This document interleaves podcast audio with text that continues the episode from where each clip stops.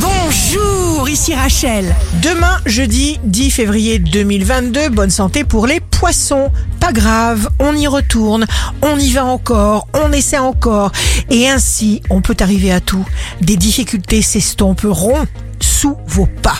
Le signe amoureux du jour sera le verso. Lâchez prise complètement, décompressez, reposez-vous, prenez du temps, rien que pour vous. Si vous êtes à la recherche d'un emploi, le taureau, entourez-vous de gens intéressés et intéressants. Écoutez-vous et choisissez en fonction de votre plus grand bien. Le signe fort du jour sera le cancer. Pour juger une situation sous tous ses aspects, il vous reste à prendre du recul.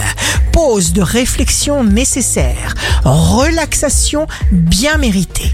Ici Rachel.